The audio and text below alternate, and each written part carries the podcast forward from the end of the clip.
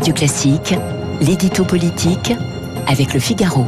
8h13 sur Radio Classique, l'édito politique avec Guillaume Tabar. Bonjour Guillaume. Bonjour Renaud. L'affaire Quatennens continue de faire des remous. Est-elle en train de provoquer une crise politique du côté de la France insoumise? Écoutez, oui, on peut même parler de séisme en raison de l'affaire elle-même, bien sûr, mais surtout en raison de la réaction de Jean-Luc Mélenchon.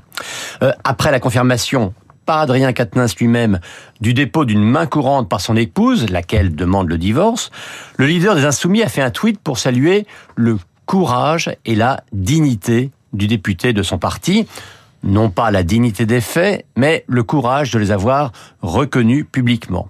Mais même si Mélenchon a complété ensuite sa réaction, beaucoup dans son propre camp lui ont reproché de ne pas avoir eu un mot de soutien pour la victime, euh, euh la victime concernée. Sur le terrain de la politique, ce qui a choqué et qui pèsera sur l'image des insoumis, c'est de défendre par principe les siens alors que LFI s'était voulu en pointe dans la dénonciation des violences faites aux femmes. Alors, quand des accusations ont visé euh, Gérald Darmanin ou Damien Abad, euh, donc des opposants politiques, eh bien là, il n'y avait pas de, présomption d'innocence qui tenait, pas d'enquête contradictoire à faire, il fallait qu'il démissionne séance tenante.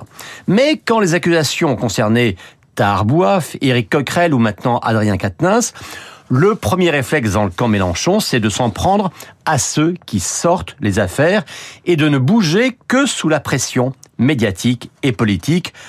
Intransigeance envers les uns, indulgence envers les autres, c'est ce deux poids deux mesures qui donne vraiment l'impression d'un fonctionnement clanique de la mouvance Mélenchon. Est-ce que cela peut rejaillir, Guillaume, sur l'ensemble de la gauche? Oui, et précisément en raison de ce deux poids deux mesures.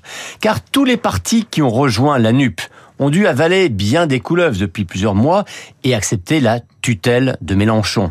Mais là, la violence faite aux femmes et plus globalement la transformation de tout espace privé en terrain politique, c'est l'ADN de beaucoup chez les Verts ou LFI.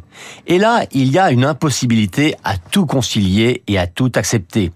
Donc c'est au sein de la gauche d'abord que la réaction de Mélenchon sur l'affaire Katnins suscite polémique et indignation. Et on voit bien là le cercle vicieux provoqué par la moralisation de la politique, à moins que ce soit la politisation de la morale. Eh bien, c'était comme cela hein, sous la Révolution. Les procureurs finissent toujours un jour par devenir des accusés et ainsi de suite, avec toujours la part d'hypocrisie quand une affaire touche quelqu'un de son propre parti. Guillaume, est-ce qu'on peut assister à une explosion de la NUPES? Écoutez, il faut regarder ça, mais pas uniquement à cause de cette affaire. Euh, faisons la liste. Hein. Depuis la rentrée, les motifs de querelle n'en finissent pas d'exploser à gauche. Un jour, c'est le barbecue, symbole machiste pourfendu par Sandrine Rousseau. Un autre, c'est le communiste Fabien Roussel qui a le mauvais goût de dire qu'il est préférable de toucher un salaire que des allocations euh, quand la même Sandrine Rousseau réclame un droit à la paresse. Il y a des sujets de fond, il y en a d'autres qui sont symboliques, mais à chaque fois cela révèle des clivages idéologique entre des partis réunis par un cartel électoral, avec toujours des grands mots et surtout des oukases. Les professeurs de tolérance se révèlent chaque jour de plus en plus intolérants entre eux. On peut effectivement se demander combien de temps ça tiendra. L'édito politique signé Guillaume Tabar, 8h16 sur Radio Classique. Tout de suite.